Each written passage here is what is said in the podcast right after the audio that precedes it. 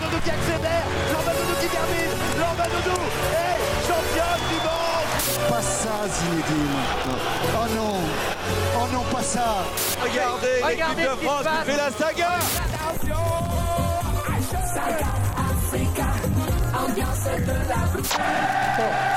Has the power to change the world. It has the power to unite people. Bonjour à tous, bienvenue dans l'émission Vivons Sport sur Cause Commune. Vous pouvez nous suivre sur 93.1 FM à Paris et en Ile-de-France et partout ailleurs sur causecommune.fm. Merci par avance pour vos remarques, vos annonces, vos questions sur le compte Facebook de l'émission, sur mon compte Twitter Karine Bloch et sur le chat sur le canal Vivons Sport. Cette émission s'inscrit dans le cadre de l'opération Sport féminin toujours de février, organisée par le ministère des Sports et l'autorité de régulation de la communication audiovisuelle et numérique, l'ARCOM, ex-CSA. L'objectif est de promouvoir le sport féminin et d'encourager la diversité des sports retransmis sur les antennes. Vivons, Vivons Sport participe toutes les saisons à cette opération, mais vous le savez, dans Vivons Sport, c'est sport féminin toujours toute l'année. Cette émission est diffusée à mi-parcours des Jeux d'hiver de Pékin 2022, une semaine après les Jeux olympiques et une semaine avant les Jeux paralympiques. Nous avons dénoncé ce choix de Pékin par le CIO, le Comité international olympique, dans la dernière émission qui était en amont des Jeux. Ce choix est soutenu aujourd'hui par peu de dirigeants dans le monde, en dehors de Vladimir Poutine, qui a tenu à s'afficher à la cérémonie d'ouverture.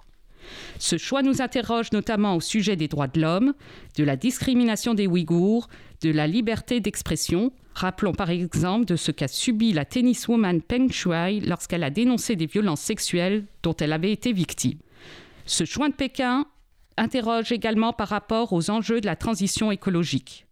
Nous reparlerons de ces deux sujets en fin d'émission. En effet, côté sport et environnement, nous avons souhaité suivre Fiona Colantuano, une étudiante ingénieure en énergie renouvelable qui se lance en mars dans un long voyage à vélo solaire. Elle nous présentera son projet en fin d'émission et nous la suivrons le long de son parcours. Sur le plan de l'engagement contre les discriminations, nous aurons le plaisir d'écouter nos chroniqueurs, Paul Schneider par rapport aux Jeux de Pékin et Margot Bongrand sur les discriminations dans le sport. Mais nous allons surtout aborder cette question de l'engagement des sportifs de haut niveau contre les discriminations. Si les institutions sportives majeures peinent pour beaucoup à avoir une démarche responsable, c'est un euphémisme, ce sont les athlètes qui font avancer les causes. La bonne nouvelle de Pékin reste la belle élection de Martin Fourcade qui a su, entre autres, dénoncer le dopage d'État russe en pleine carrière malgré les menaces. Nous avons en studio deux invités qui croient eux aussi à la mobilisation utile des athlètes, notamment sur l'égalité, l'inclusion et la lutte contre les préjugés dans le sport. Nous avons ainsi la chance de recevoir une championne qui sait tout faire, et ce, en toute humilité, vous le constaterez. Il s'agit de Marie Patouillet, multimédaillée en cyclisme et paracyclisme, mais aussi médecin généraliste et citoyenne engagée. Au niveau de son palmarès, citons quelques lignes. Les deux médailles de bronze rapportées des Jeux paralympiques de Tokyo, l'une sur route, l'autre sur piste. Je vous l'ai dit, Marie sait tout faire. Trois médailles au championnat du monde de paracyclisme, une en bronze en 2019, deux en argent en 2020. Une médaille de bronze au championnat de France en 2019 de cyclisme sur piste, c'est-à-dire chez les valides malgré son handicap. Enfin, elle vient de battre il y a quelques jours un record du monde sur 200 mètres. Bon, on va s'arrêter là, sinon on n'aura plus le temps pour le reste de l'émission. Mais bonjour Marie. Bonjour. Et nous sommes heureux d'accueillir Manuel Picot. Tu es coprésident fondateur de la Fondation Fier, qui souhaite renforcer l'inclusion dans le sport et la culture, donner plus de visibilité aux personnes LGBT. Tu es également référent LGBT au CROSIF, le comité régional olympique et sportif d'Île-de-France, et membre du comité Égalité et Diversité de Paris 2024, où nous nous retrouvons tous les deux régulièrement, même si ce sont en général des rencontres à distance en visio. Bonjour Manuel. Bonjour Karine, bonjour à tout le monde. On va bien détailler par rapport à la fondation qui est issue des Gay Games. On avait déjà reçu euh, à deux reprises Pascal Rinto en amont et en aval de ces Gay Games, dont tu peux peut-être rappeler euh, ce qu'ils ont apporté, euh, ce que c'était, ce qu'ils ont apporté et pourquoi cette fondation du coup. Alors effectivement, cette fondation, elle est co-présidée par Pascal et, moi. On est très très On pense que c'est vraiment très important qu'une fondation comme celle-ci soit présidée par un homme et une femme. Euh, et on, veut œuvrer euh, pour poursuivre euh, l'idée des Gay Games au-delà de 2018. Qu'est-ce que c'était les Gay Games? Les Gay Games, c'est un événement sportif, culturel, mondial, ouvert à tout le monde, qui a accueilli à Paris plus de 10 000 athlètes de 91 pays, et dont les principes, c'est la participation du plus grand nombre, l'inclusion, quelles que soient ses différences, et le dépassement de soi. Autrement dit, le sport pour tout le monde, accessible à tout le monde sans aucune sélection. Et c'est un, événement qui s'appelle les Gay Games et qui portait, euh, créé par la communauté LGBT, donc des lesbiennes, des gays, des bi, des trans, euh, et qui vient euh, euh, se heurter à l'idée que ben, ces personnes ne sont pas bien représentées dans le sport et montrer qu'au contraire, elles font du sport comme tout le monde, mais peuvent apporter un autre modèle. Et donc on veut continuer au sein de cette fondation à faire changer les mentalités pour euh, que l'on respecte davantage euh, les différences, l'identité de genre, l'orientation sexuelle dans, le sport et faire en sorte que ben, notre pays soit plus apaisé, soit plus un modèle en matière de, lutte contre les discriminations et euh, d'inclusion des personnes, quelles que soient leurs différences. Et donc, nous avons tous dans le studio un livre entre nos mains. Est-ce que tu peux nous parler de ce livre qui s'appelle Sport et fierté, nous expliquer comment il est né? Alors en fait, euh, notre fondation, elle, a trois, trois, trois, missions, dont la première mission est de euh, financer des projets associatifs. Et c'est le think tank euh, européen Sport et Citoyenneté qui nous a proposé un projet de livre, de témoignages, pour justement porter le sujet des, de l'inclusion des personnes LGBT, des athlètes LGBT, dans le sport. Et nous avons été séduits par, par ce projet, nous avons essayé de l'enrichir et donc ensemble, on a fait un, livre de 20 témoignages de personnalités euh, du monde médiatique, sportif ou politique, euh, qui témoignent euh, soit en, tant que personnes concernées ou en personnes alliées, et qui bah, déconstruisent les préjugés qu'on peut avoir. ensuite, on en a fait une exposition euh, qui a le même nom et qui est sous-titré Fait la différence et qui reprend les portraits euh, de, des, des 20 témoins avec quelques verbatims et qui les associe aux préconisations que notre fondation a, menées sur, sur le sport et puis enfin, ce, même projet se termine par euh, des conférences qui vont avoir lieu dans toute la France chaque fois que l'exposition euh, tournera. Une conférence pour expliquer cette démarche et euh, faire rencontrer le public, les organisations sportives, les collectivités publiques, pour qu'elles comprennent que c'est un sujet tabou encore dans notre pays, qu'il faut bah, sortir de, de, ce tabou, qu'il faut ouvrir les yeux et se rendre compte que dans les fédérations, dans les clubs, il y a des personnes LGBT qui peut-être souffrent parce qu'elles ne sont pas bien et assez bien accueillies. Et finalement, les réactions ont été comment? Quand les sportifs se sont exprimés, quand les autres personnalités se sont exprimées, l'accueil de ce livre euh, bah, le, pour l'instant, moi, j'ai entendu que de très bons retours euh, sur, euh, sur le livre, sur les, témoignages. Euh, je pense que c'est un, un, livre qui a été adressé à l'ensemble des, des, fédérations sportives. Un certain nombre, tous les présidents de fédérations sportives l'ont reçu et j'espère qu'ils vont s'enrichir de, de, cette lecture. je pense que cette parole aussi libérée pour les personnes concernées était utile et Marie a, participé à, à, ce, à ce projet et c'est euh, important. Et j'allais me tourner vers Bien sûr. Donc d'abord, Marie, euh, pourquoi, euh, comment tu as été contactée? Est-ce que pour toi c'était une évidence de témoigner dans, dans ce livre? Qu'est-ce que tu avais à, dire? Alors j'ai été contactée après les Jeux par Julien Japert. Donc le, directeur du think tank Sport et qui est déjà venu souvent à l'antenne je vais être honnête, hein, au début, j'étais assez, j'étais assez même apeurée de, de prendre la parole. C'était la première fois Oui, oui, c'était la première fois. Euh, J'en avais jamais parlé de manière publique, hein, même si au sein de mon sport, euh, je le disais ouvertement, euh, euh, d'un point de vue public, j'en parlais pas. mais je l'ai pris comme une occasion, en fait, de, ou comme une expérience de, de, de pouvoir en parler, de voir si je me sentais aussi d'en parler. C'est pour ça que quand je relis maintenant euh, mon interview, je me trouve assez timide euh, dedans. Peut-être que si je la refaisais aujourd'hui, je serais. euh, J'aurais un peu plus d'aplomb. C'était et- le premier pas. C'est. Voilà, c'était Mm. mes premiers pas et je trouvais que l'entrée euh, en la matière était, était assez douce de cette manière-là, avec ce projet-là. On se sentait pas seul, on était assez, assez épaulé avec ces 20 personnalités, enfin c'était dix- 19 autres personnalités. Donc non, je suis assez... je suis très heureuse d'avoir accepté ce projet et puis d'être là aujourd'hui pour continuer à en Mm. parler. Donc si, c'est ça, si tu te trouves timide à l'époque, ça veut dire qu'aujourd'hui, tu te sens libéré pour en parler plus facilement, ça te fait du bien d'en parler, Bah- ou c'est parce que c'est utile? Ou En fait, un coming out euh, public, comme ça, Mm. c'est quand même un gros mot, euh, où derrière, on met beaucoup de, de peur, on met beaucoup de, de crainte. Et, euh, et oui, aujourd'hui, je me rends compte que j- j'ai l'impression d'avoir les épaules assez larges, en tout cas, pour pouvoir euh, parler du sujet me concernant et, euh, et d'être bien dans mes baskets. euh.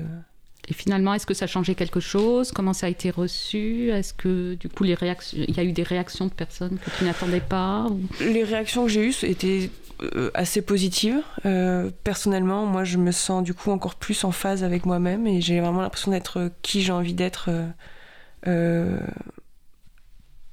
en permanence. Enfin, du coup, euh, non, non, je- pour le moment, j'ai que des retours positifs. Après, euh, j'espère que ça va bien, durer. et ça, ça devrait continuer après, après l'émission.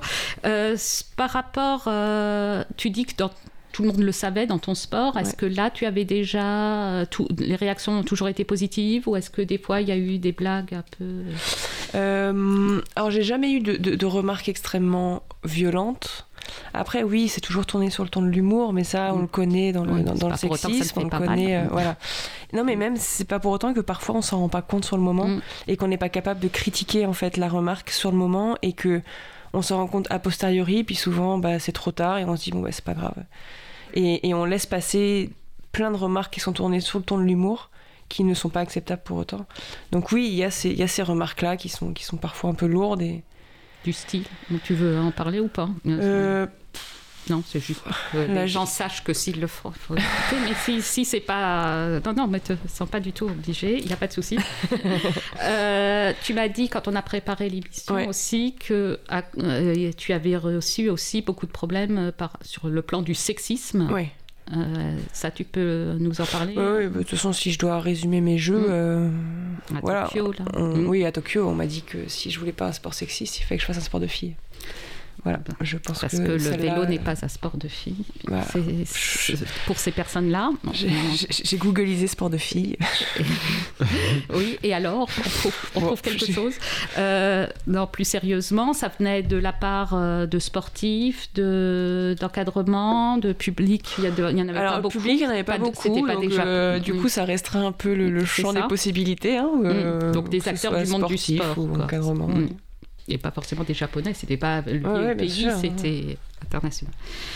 Bon, donc euh, effectivement, on voit qu'il y a encore beaucoup de boulot à faire. Tu m'as dit aussi, puisque je- on est toujours sur la question des femmes, c'est que ce qui n'est pas pris en compte, c'est la spécificité. Bien sûr que le vélo est un sport de filles, il n'y a pas de problème, Ouais, mais ouais. on avait parlé déjà dans cette émission des questions avec notamment la gynécologue de l'INSEP, et bien sûr. Non, non, Closet, ouais.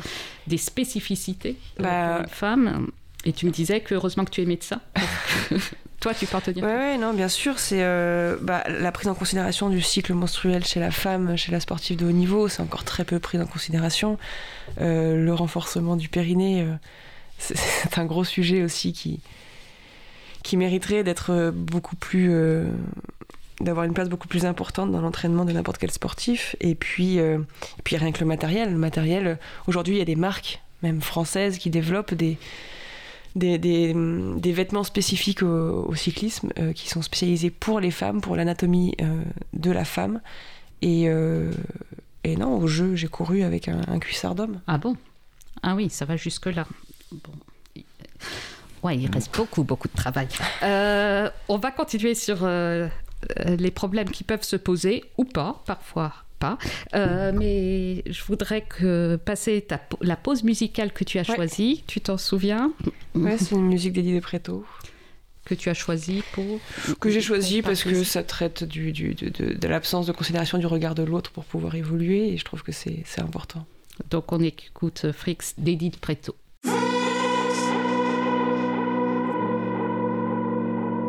Rien à foutre d'être dans le coup. Je préfère nager chelou en tant que victime. Avec moi et mes peines orphelines. Laisser les gens parler dans le fond. Gars, laisse-moi là dans le flou. Tu verras, je peux faire de grandes choses avec mon spleen. Pas besoin de faire comme tous ceux qui se confondent. J'ai de l'or dans mon moleskine. À refaire, je ne serai pas celui qui se plie pour tenter de plaire. Je serai celui hors des critères qui choisit son temps. Plutôt celui qui se met en avant et fier. Ce qu'on n'a pas voulu faire de lui, qui s'est trop longtemps laissé taire. À tous les bizarres, oh, les étranges, oh, les bâtards. À tous les monstres, ceux qui dérangent les mises à l'écart. À tous les parias, oh, les exclus, oh, sans égard à tous les seuls, ceux dans leur chambre toujours dans le noir.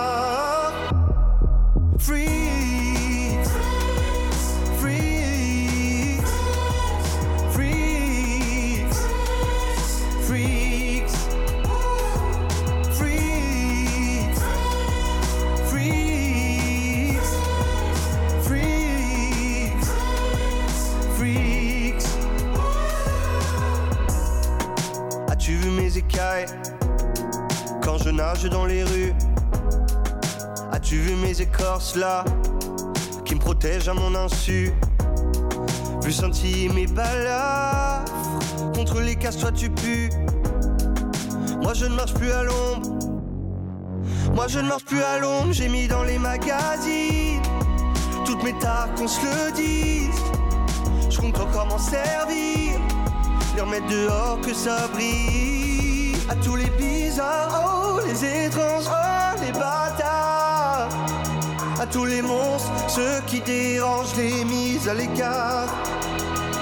À tous les parias, oh, les exclus, oh, sans égard. À tous les seuls, ceux dans leur chambre, toujours dans le noir.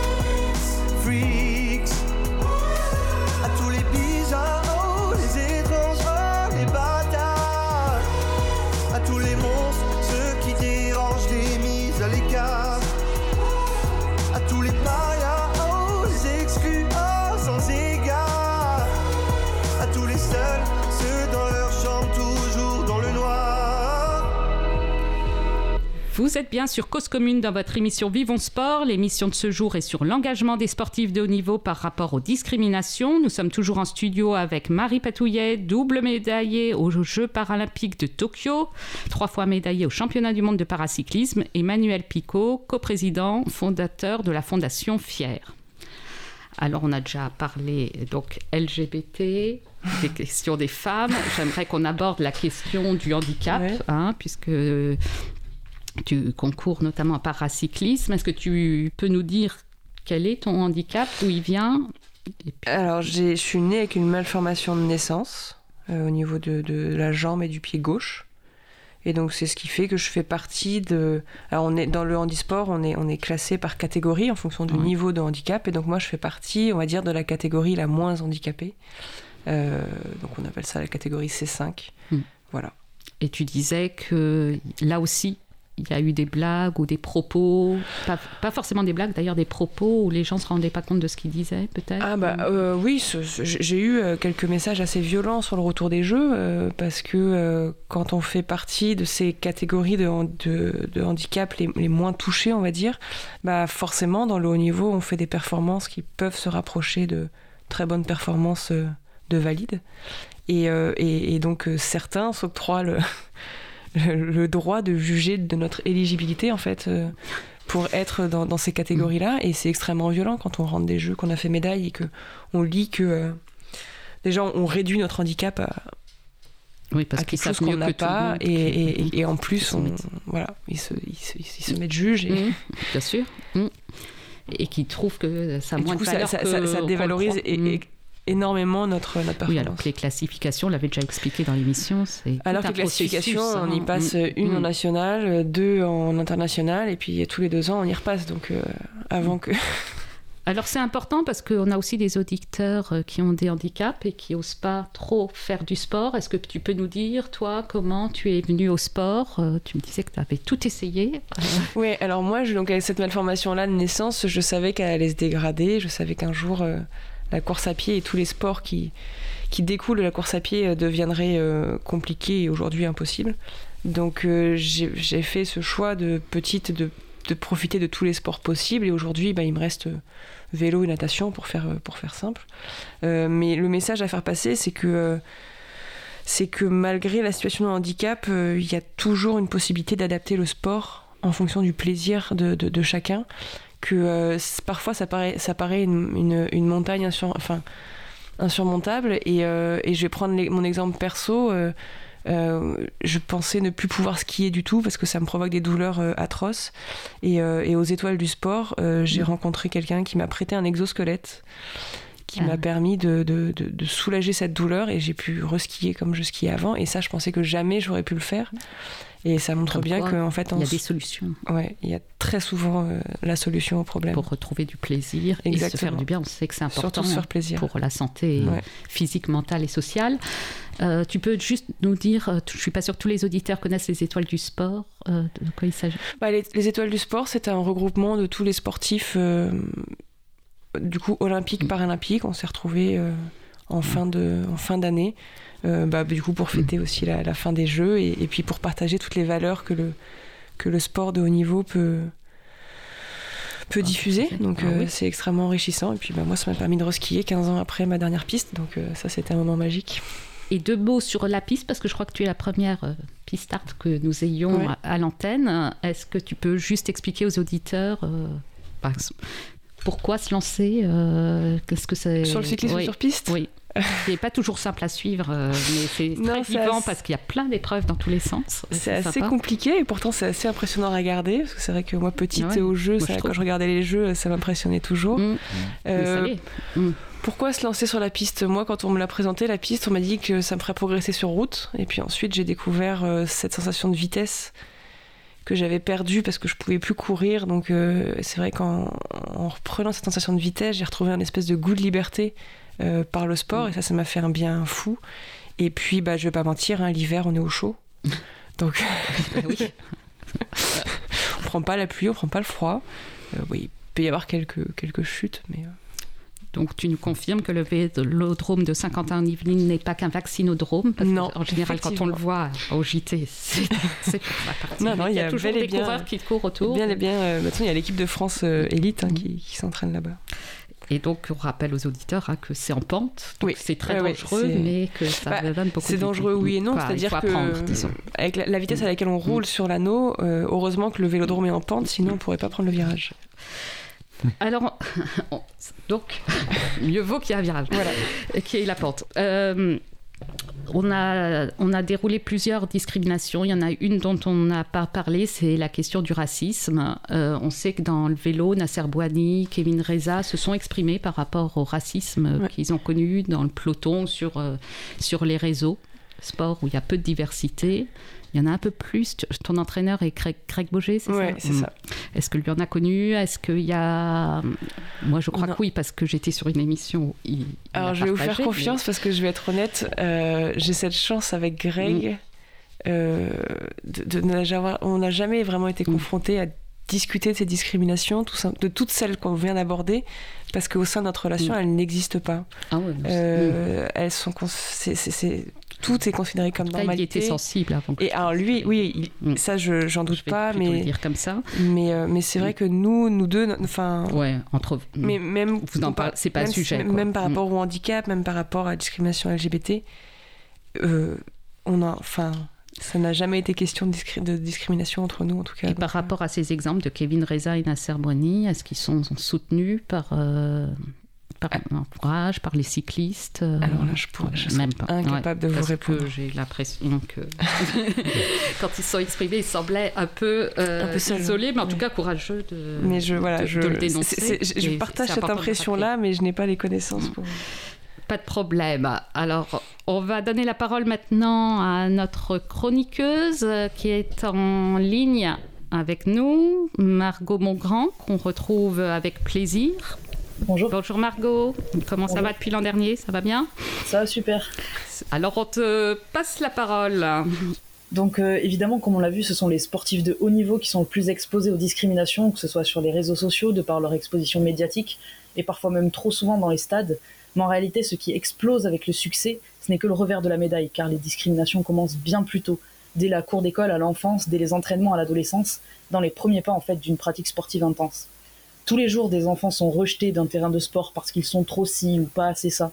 Tous les jours, des adolescents abandonnent leur pratique car elle les fait souffrir plus que plaisir. Et je pense que c'est là qu'on peut agir.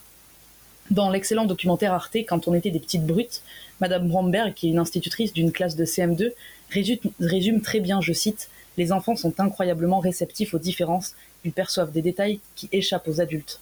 C'est une observation qui a été également confirmée par le footballeur Mario Balotelli, qui témoigne dans le tout autant important documentaire Canal Plus Je ne suis pas un singe. Il explique, je cite, Les enfants ne sont pas racistes, ce qui a toujours dérangé, c'était ma différence. J'étais laissé de côté, même quand on jouait à l'école. Donc c'est ces différences-là donc qui discriminent. La joueuse de handi-tennis, Florence Gravillier, parle de militantisme involontaire.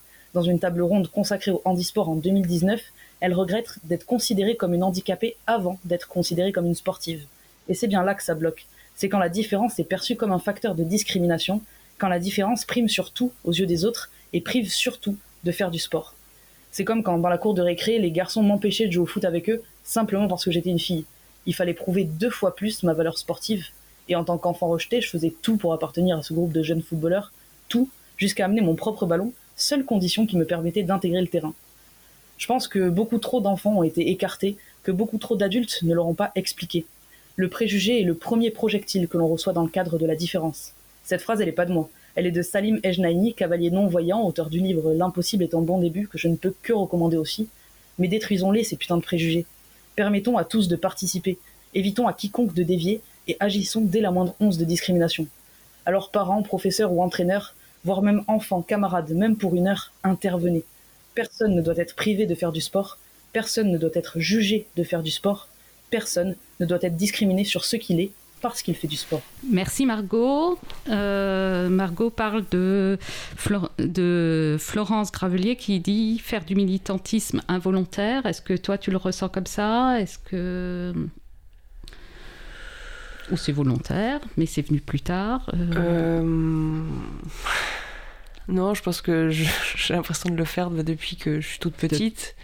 Euh, et je rejoins Margot quand elle parle des terrains de foot. moi aussi, je, je joue au foot et moi aussi, j'ai amené mon ballon de foot. Et, euh, et moi aussi, il a fallu que je fasse mes preuves et montrer que je jouais peut-être mieux au foot que certains, la plupart des garçons sur- dans la cour vous pour avoir accès au terrain. rencontrer. Ouais, je pense que on fait une belle équipe. Margot parle aussi du, du film euh, de Canal Je ne suis pas un singe. Il y a eu, euh, Manuel, le film de Canal Faut qu'on parle, Ouais. où plusieurs sportifs ont fait leur coming out. Est-ce que ça a eu un impact aussi positif euh, Est-ce qu'on sent que c'est moins tabou que maintenant? Il y a plusieurs films qui sortent. et- Alors c'est un, sujet qui commence à sortir des tabous. Euh, en fait, les, les, les Gay Games sont sans doute un tournant. Il y a eu euh, plus de coming out depuis euh, les Gay Games que dans la période précédente, depuis le premier coming out de Amélie Mauresmo en 1999. Donc une accélération de d'athlètes de haut niveau hein, qui, qui, qui, qui osent. Qui osent et dont les réactions sont positives dans la très grande majorité des cas, c'est-à-dire que les six athlètes de haut niveau qui ont fait leur coming out en, en- ont eu que euh, des, des- Ils ont eu, reçu plein de, de messages bénéfiques, ils ont été mieux dans leur peau. euh, on peut saluer ici euh, la, la, la, la médaille d'or de, de C'est ce dont je voulais parler, hein donc très bien, hein, parce que là on est C'est quand même, un, un, un, un, patineur qui a fait son coming out en, en, en mai de l'année dernière, qui témoigne d'ailleurs dans, le livre Sport et Fierté, hein, et, et, et, qui bah, cette année décroche la, médaille d'or. c'est vraiment fantastique, et, et c'est sans doute aussi parce que ça lui a ôté un poids et, donc, il ne peut maintenant se concentrer qu'à son mm. sport. Et euh, voilà c'est quelque chose qui est, qui est, mieux.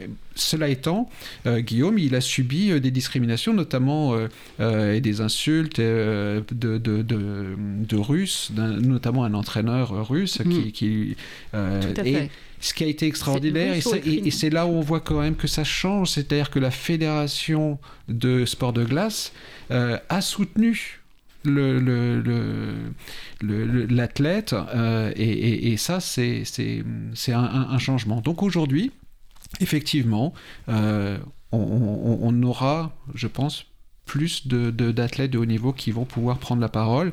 Euh, c'est mieux pour eux, c'est mieux aussi pour leur performance, hein, comme, comme Guillaume.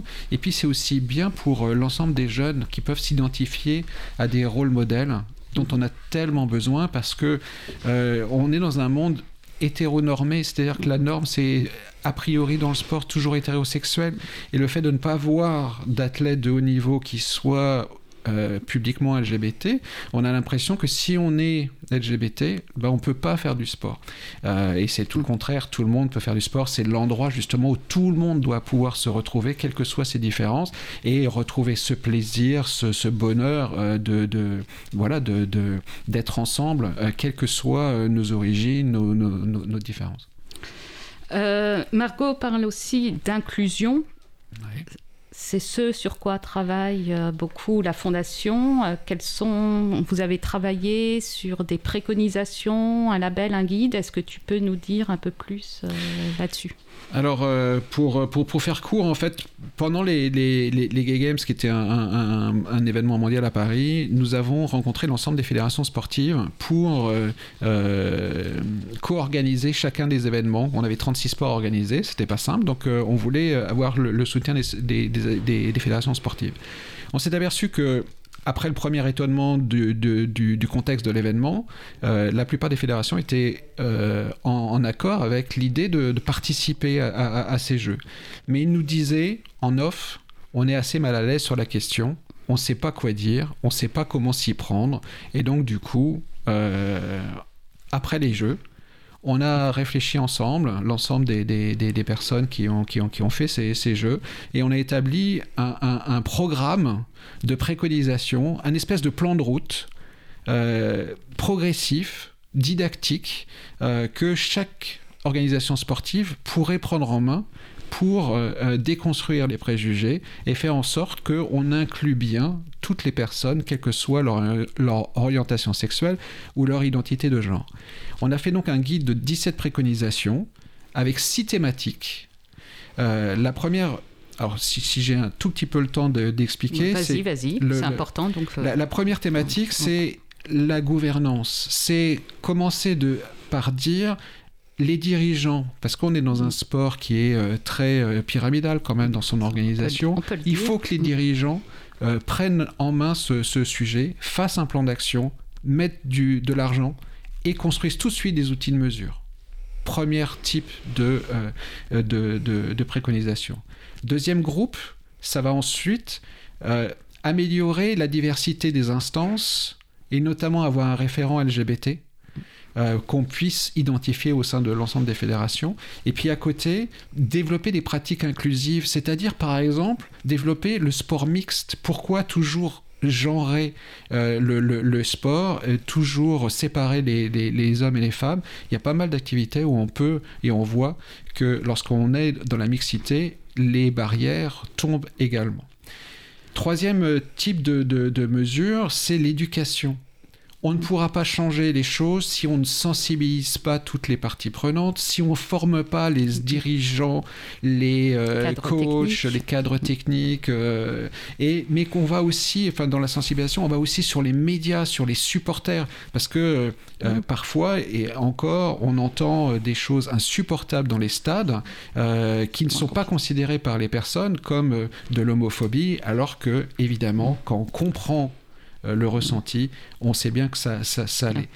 Et puis, continuer de faire de la recherche, parce que mm. l'éducation, c'est aussi euh, essayer de penser euh, que bah, cette thématique de, l'orientation sexuelle et d'identité de genre sont des problématiques relativement récentes dans l'histoire humaine en matière de connaissances et, d'études. Il faut aller plus loin pour bien comprendre les mécanismes. Quatrième type de, de, mesure, c'est la prévention, les sanctions et l'accompagnement des victimes. Surtout pas commencer par sanctionner avant d'avoir fait le reste, mmh. parce que sinon on, tombe devant des gens qui ne comprennent rien, euh, qui ne comprennent pas ce qui leur arrive. Cinquième type de, thématique de, préconisation, c'est euh, créer et parce qu'on a fait toutes les mesures précédentes, hmm. créer l'environnement bienveillant pour permettre le coming out des athlètes et si le coming out possible, accompagner les athlètes à le faire. Ça ne veut pas dire que tout le monde doit le faire, mais c'est simplement faire en sorte que si on a envie, si on a besoin, si on se sent de le faire, tout autour de soi, tout a été fait pour que ça se passe bien. Moi, ce que j'étais très étonné, c'est que sur euh, le, le documentaire Faut qu'on parle de Canal+, dont on parlait tout à l'heure, les six athlètes qui ont, qui ont, qui ont fait leur coming out n'ont pas reçu, à part le rugby, une lettre de félicitations ou un, ou un, message de félicitations officiel de la part de leur fédération. Ça montre bien euh, une, vraiment encore beaucoup de timidité sur, euh, sur le sujet. Euh, voilà, il Alors, avant de passer à la suivante, je vais demander à, à, Marie si elle a reçu une lettre de sa fédération pour la féliciter de, de, ses propos de, du coming out, de ses propos dans, dans le livre. De une quoi Une lettre, un mail, un appel téléphonique, ah, un message de soutien. On met dans les spams. non, non, aucun. non, non, rien du tout. Euh, je, je savais même pas qu'ils avaient euh, reçu. Euh, que les, les, les, présidences de, de, de Fédé avaient reçu ce, ce livre. Donc, c'est c'est vraiment on, on, veut vraiment que, que, non, non, mais tout le monde le, pour, le pour, rebondir à ce que dit Manuel, effectivement, tout athlète n'est pas obligé, ne doit pas se sentir obligé de faire son coming out public, mais ce que je trouve extrêmement triste, c'est qu'il y a des athlètes qui qui sont out dans leur vie de tous les jours, euh, qui, qui, mm. qui, vivent leur homosexualité euh, euh, dans la vie de tous les jours et dans leur sport se sentent mm. emprisonnés et ne, ne, se sentent pas dans un mm. environnement, on va dire, sécurisé et serein pour pouvoir en parler. Et ça, je trouve ça atroce. Bah, même si certains ne font pas carrière à cause de ça. Euh, ah Ça s'arrête. Bah, le, le, le, désavantage de, de, tout ça, effectivement, c'est la perte de talent. Mm. Et, et aux présidents de fédérations sportives qui sont tellement mm. attachés à, à leurs à leurs résultats, je, je, leur dis, le fait qu'un athlète se cache mm. ou, euh, euh, enfin, que vous n'ayez pas beaucoup d'athlètes LGBT, c'est un, c'est un, un symptôme d'une atmosphère sans doute homophobe au sein de votre fédération, soit parce que la personne se cache, soit parce qu'elle a été exclue, mmh. soit qu'elle euh, s'est détournée de, de, de, ce sport. Dans, dans, tous les cas, vous perdez des talents et c'est dommage. Sans compter, quand on se cache, ben, on, consacre une partie de son énergie. C'était un peu ce que disait Wissem Belkacem quand il a fait son, son, son, livre Adieu ma honte. Mm. Euh, bah, on, perd de, l'énergie, on n'est plus dans la performance. Donc c'est on, pour ça qu'on pourra attendre de ces dirigeants comment ils soutiennent ceux qui font avancer la cause. et, donc pour puis, les, il y avait le sixième point, donc les, dernières thématiques, euh, effectivement, mm. c'est soutenir des, enfin travailler avec les associations LGBT sportives LGBT, mm. et parce que c'est le meilleur moyen de, déconstruire les préjugés et les stéréotypes, c'est de, travailler avec les personnes concernées. Comme ça, ça change le regard. Euh, les Gay Games, c'était un exemple. Et puis pour harmoniser le tout, on a euh, proposé un label Fier Sport, qui est en fait un, label en 100 questions permettant euh, d'évaluer euh, son approche sur l'ensemble de ses préconisations. Et donc, c'est en fait 100 propositions d'action aux, fédérations sportives, aux clubs, à toute, toute, collectivité qui organise le sport en son sein. Et ce label est attribué à partir du moment où on a au moins 50% du chemin réalisé. Et puis, d'année en année, on pourra augmenter son score et faire en, sorte que eh ben, les meilleures pratiques euh, soient mises en avant, qu'elles soient partagées et qu'il euh, y ait une certaine émulation entre les fédérations sportives, entre les clubs, pour avoir euh, le meilleur score, être le mieux reconnu et faire en sorte que bah, quand on voit le label Fier Sport, les personnes LGBT se disent voilà, je suis dans une fédération, je suis dans un club qui a pris en compte cette, dimension et a envie de changer les choses. Alors, euh, ce label existe depuis combien de temps? Alors, il a été créé l'année dernière. Il est effectif depuis décembre de l'année dernière. Et donc, les premiers dossiers arrivent. Est-ce qu'on peut en citer ou pas? On va, annoncer, euh, on va annoncer euh, dans, dans, dans, quelques semaines les premiers lauréats. Mais ce que je peux déjà annoncer, parce qu'ils l'ont ils, l'ont rendu public, c'est que la Fédération française de rugby s'est engagée dans la labellisation du Fier Sport. Un bon point, on suivra les suivants. Et il y a un guide qui existe pour aider les uns et les autres. Euh. Donc on a créé un, guide Fier Sport euh, et euh, on, accompagne en fait chacune des, enfin, un guide des préconisations. Ce, guide avec l'explication du label se trouve sur notre site web fondationfier.fr slash guide pour le, le, guide slash label pour, pour le label. Comme ça on retrouve toutes les informations. Donc là, il n'y a plus d'excuses. Euh, on peut tout trouver et on peut s'engager. On suivra qui, euh, fait cette démarche qui est intéressante avec effectivement beaucoup de préconisations et un autodiagnostic. Euh, possible. Ouais, et, ce, qui, ce qui est important, c'est qu'on discute avec le ministère des Sports pour faire en sorte que ce label euh, entre dans le, contrat de délégation entre le ministère des Sports et les fédérations sportives, de façon à ce que chacune soit un peu incitée fortement, euh, incitée fortement, pas un peu, à, rentrer dans cette labellisation. Merci. Alors on parlera encore de, de vos projets aux uns, à l'un et à l'autre. Euh, on va donner la parole à notre deuxième chroniqueur, Paul Schneider. Est-ce que tu es là, Paul? Oui, je suis là. Bonjour à tous. Bonjour à toi. Alors, on va te céder la parole, en tout cas le micro. Merci beaucoup. Bonjour Karine, bonjour Marie, bonjour Manuel. Je suis ravi d'être là aujourd'hui parce que j'ai vraiment besoin de vous parler après cette première quinzaine des Jeux de Pékin.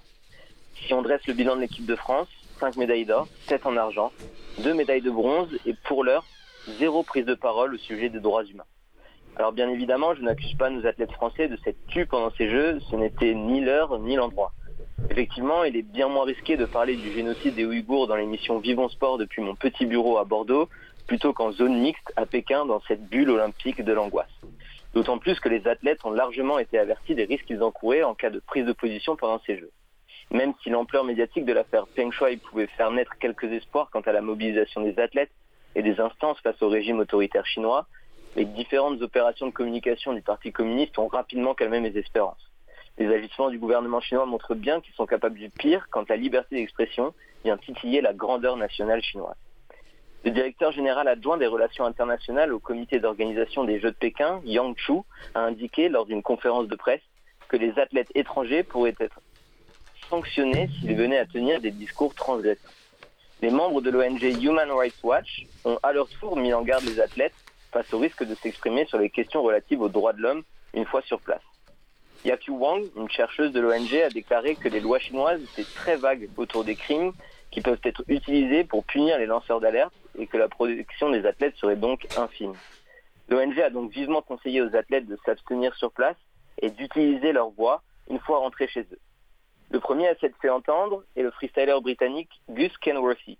À l'issue de la dernière finale de ski halfpipe de sa carrière, le Britannique a critiqué l'attribution des Jeux d'hiver à la Chine, estimant que le CIO devrait prendre en compte les atrocités en matière de droits humains et en termes de, droits LGBT et inciter au changement en insistant sur certaines questions.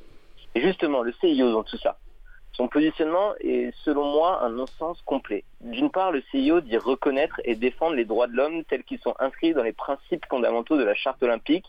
Or, cette même charte interdit aux athlètes de manifester ou de faire passer des messages politiques sur les sites de compétition quand ces mêmes droits humains ne sont pas respectés. Que faire alors quand le pays organisateur des Jeux est suspecté de crimes contre l'humanité? Est-ce que Thomas Barr se serait mis en scène de manière si ridicule face à Peng Shuai si Pékin n'accueillait pas les Jeux quelques mois plus tard? Ce sont toutes ces questions qui font de moi un fan de sport désorienté. Alors bien entendu, j'ai vibré, comme toujours, grâce aux belles performances de nos équipes de France. Une fois de plus, le sport nous offre de beaux moments de vie. Je retiendrai ce dernier tir debout de, sur la master de Justine Breza-Boucher, suivi en direct sur le téléphone d'un total inconnu dans le tramway, ou bien ce frisson au petit déjeuner devant la rediffusion du programme libre de Papadakis et Cizeron. Sans oublier la fougue de Tess Le 2, la rengaine de Quentin Fillon-Maillet et la dextérité de Johan Claret. Et j'en passe.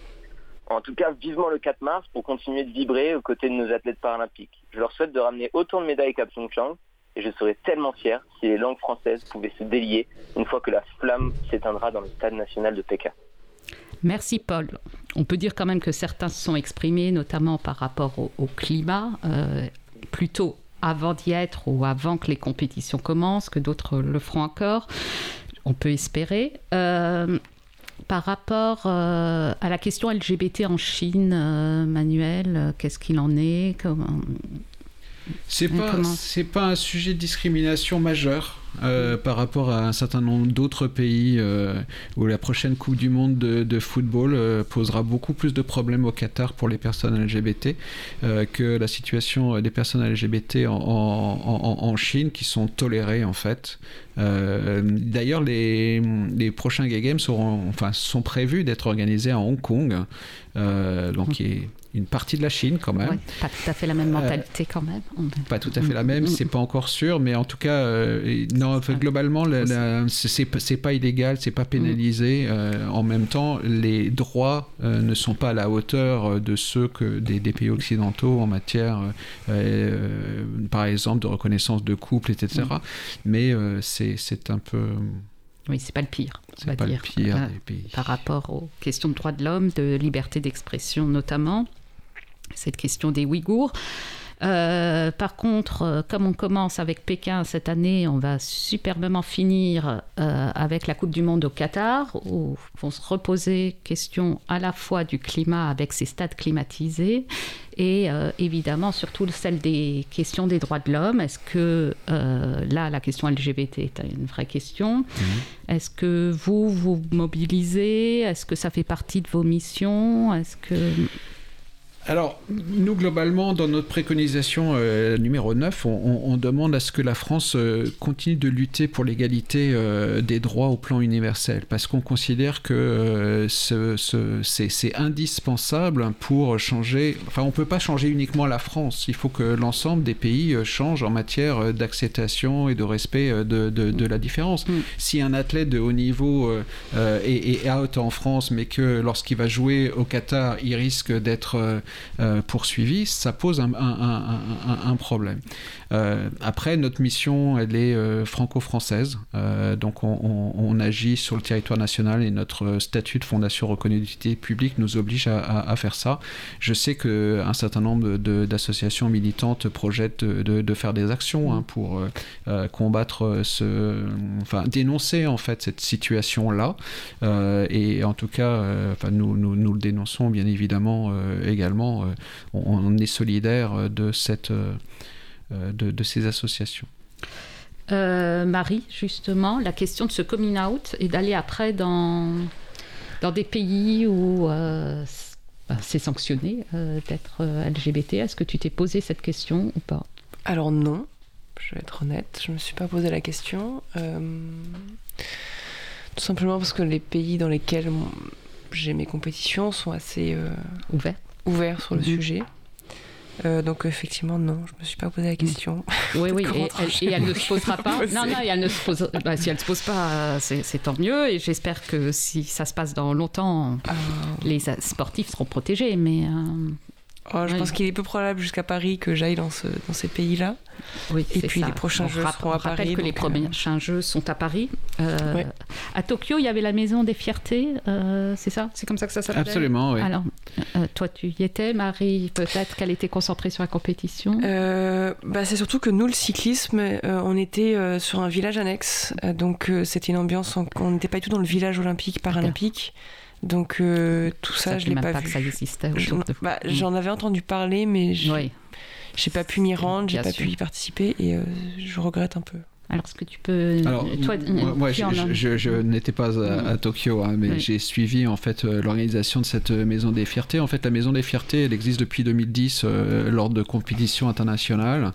C'est une, une, maison qui est construite sur le même principe que les maisons nationales, qui rassemblent les athlètes et qui célèbrent les athlètes de, de, leur pays. Là, c'est c'est une maison pour célébrer la différence LGBT et, et rassembler les athlètes LGBT de permettre l'échange avec les autres personnes, le public, de faire des événements à la fois euh, euh, académiques, euh, éducatifs, sportifs, culturels, pour changer le regard et encore une fois développer l'idée d'inclusion. Donc ces jeux à, Tokyo étaient un peu compliqués en matière de, de, présentiel. Donc mm.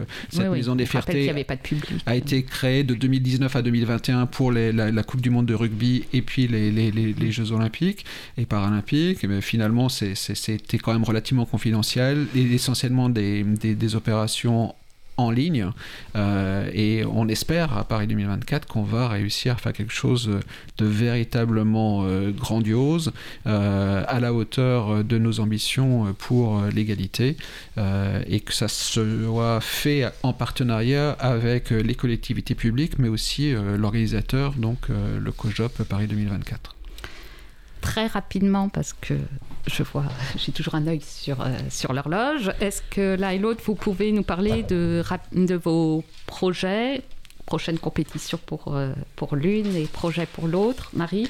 Euh, bah, Moi, les prochaines compétitions, ça va être cet été avec les championnats du monde sur route au Canada et puis les championnats du monde sur piste qui auront lieu au Vélodrome de 50 ans en Yvelines au mois d'octobre. Au fameux. Exactement. Encore le vaccinodrome Je ne pense pas. Mais on pourra en tout cas euh, venir euh, t'applaudir. J'espère, oui. Euh, Vous êtes les bienvenus. Et on te, on te suivra évidemment de très près. Manuel, les projets. Euh, Alors les projets, on a d'abord un appel à projets euh, associatifs qui court toute l'année euh, pour encourager les associations à nous présenter des, des, beaux projets pour l'inclusion. N'hésitez pas à nous contacter.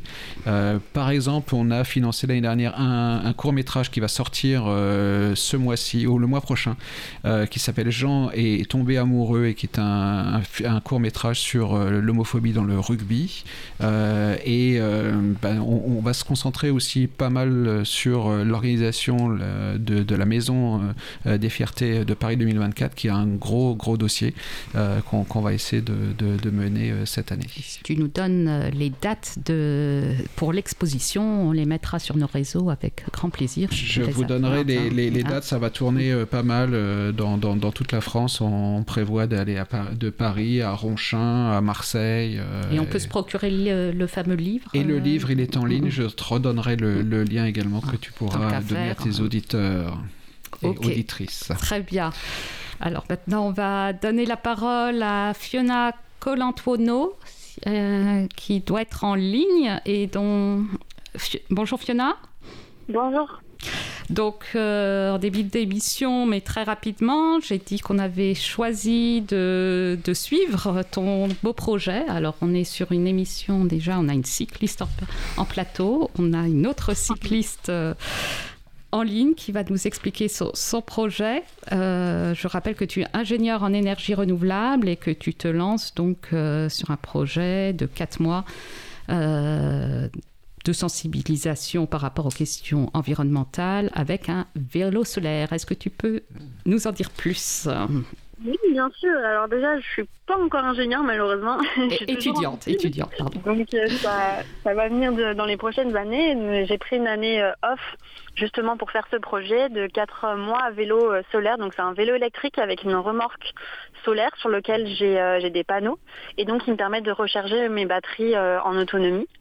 Et euh, c'est pour euh, faire un voyage de 8800 km au total et aller à la rencontre en fait des initiatives locales autour de la transition énergétique et également euh, faire des ateliers de la fresque du climat dans des écoles. Donc c'est pour sensibiliser au dérèglement climatique. Donc, euh, s'il y a des auditeurs un peu euh, dans des villes françaises, parce que tu ne vas pas qu'en France, hein, tu parcours plusieurs pays, tu peux peut-être nous dire un peu plus déjà sur euh, justement le parcours Oui. Bah là, je partirai le 4 mars de Perpignan et je rejoindrai la côte basque. Je fais toute la Vélodyssée en remontant jusqu'à Roscoff. Et ensuite, je vais faire une partie de mon trajet sur le, contour du, de la Grande-Bretagne. Euh, au total, donc euh, de l'Angleterre en passant par l'Irlande, euh, en revenant par l'Écosse. Et ensuite, à nouveau autour de l'île, puis la Belgique, le Luxembourg, sûrement une toute petite partie d'Allemagne, la Suisse, pour terminer début juillet à Lyon. Et alors, toi, tu es aussi une championne comme Marie. tu t'entraînes beaucoup depuis longtemps pour faire tout ça? Alors, je m'entraîne, oui. Euh, surtout depuis cette année, parce qu'au départ, le vélo, pour moi, c'est surtout un loisir. Euh, je suis de la campagne, donc j'ai toujours eu un vélo chez moi. Mais euh, c'est vrai que cette année, ça a été entraînement un peu plus plus. Euh, d'ailleurs, je suis actuellement euh, sur mon premier bivouac pour tester tout mon matériel de ah. Et, euh, et, voilà, donc c'est un entraînement un peu au jour le jour et évolutif pour essayer d'être dans les temps pour le départ de, fin de semaine, semaine prochaine. donc toi, c'est pas la compétition comme Marie, c'est pas la vitesse, c'est plus l'endurance. donc, est-ce que tu peux nous rappeler où les auditeurs peuvent trouver ton parcours s'ils veulent proposer une initiative quand tu passes dans leur ville. C'est ça. Alors le, projet s'appelle The Sun Cycling Odyssey. Et donc j'ai un site web associé, thesuncyclingodyssey.com. Euh, également sur euh, Instagram ou sur Facebook, vous pouvez trouver le projet. Et donc par ces trois biais, vous pouvez me contacter euh, si vous avez envie qu'on parle de votre initiative, parce que je vais faire des articles justement sur ces initiatives, ou que je vienne dans votre établissement scolaire pour, pour animer un atelier. Bien sûr, on partagera tout ça aussi sur nos réseaux sociaux et dans, dans le chat. Et on te retrouvera dans un mois. Je crois que normalement, tu devrais être à La Rochelle. Euh, euh, tout ça est à vérifier. Tu, en tout cas, tu auras démarré et tu pourras nous raconter tes premières euh, étapes. Hein, puisque tu donc tu, je ne sais pas si tu seras dans un bivouac ou ailleurs tu, tu vas dormir comment partout? Toujours en bivouac J'ai eu toutes mes affaires voilà, pour faire du bivouac, mais également en fonction de, des propositions et des amis que je rencontre sur la route, euh, chez l'habitant, beaucoup.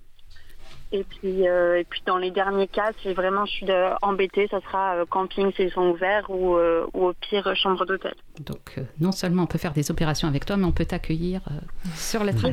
Ah. Écoute, merci Fiona, bon courage et puis à très vite alors dans la prochaine émission. Hein. Oui, à très vite. avant de conclure, je voulais Manuel que tu nous parles de ton choix musical qu'on écoutera à juste après l'émission. Oh, c'est un, c'est un clin d'œil euh, à, la thématique de notre émission. C'est, c'est une, une, chanson euh, que, que, que, j'aime beaucoup, qui est, qui est, qui est, très douce et de mécano. Très bien. Donc, euh, on l'écoutera juste après l'émission, mais je vous remercie tous les deux euh, pour cette heure euh, passée ensemble. Merci Fiona, merci à nos deux chroniqueurs Marco Bongrand et Paul Schneider. Encore un grand merci à Olivier Gréco pour la réalisation.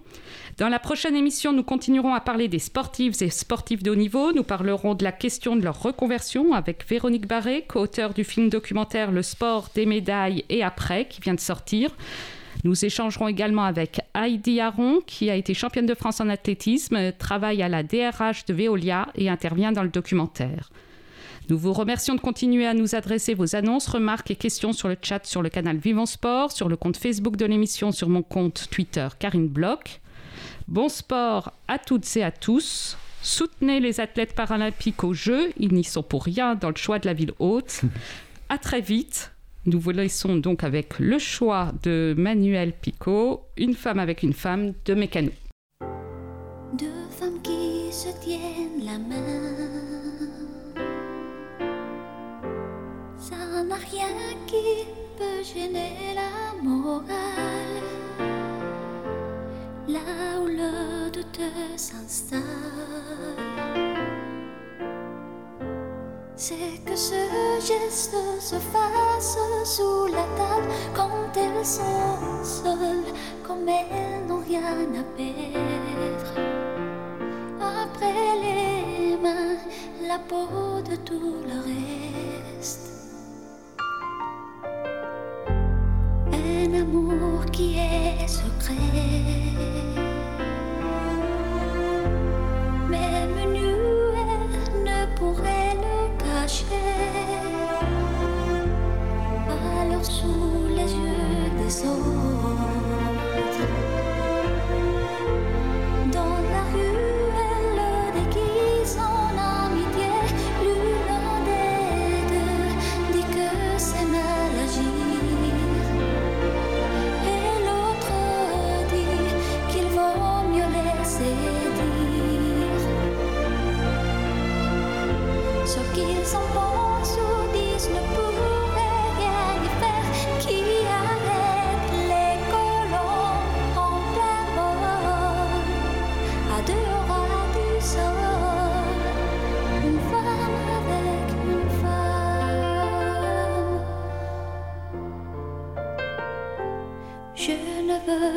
Je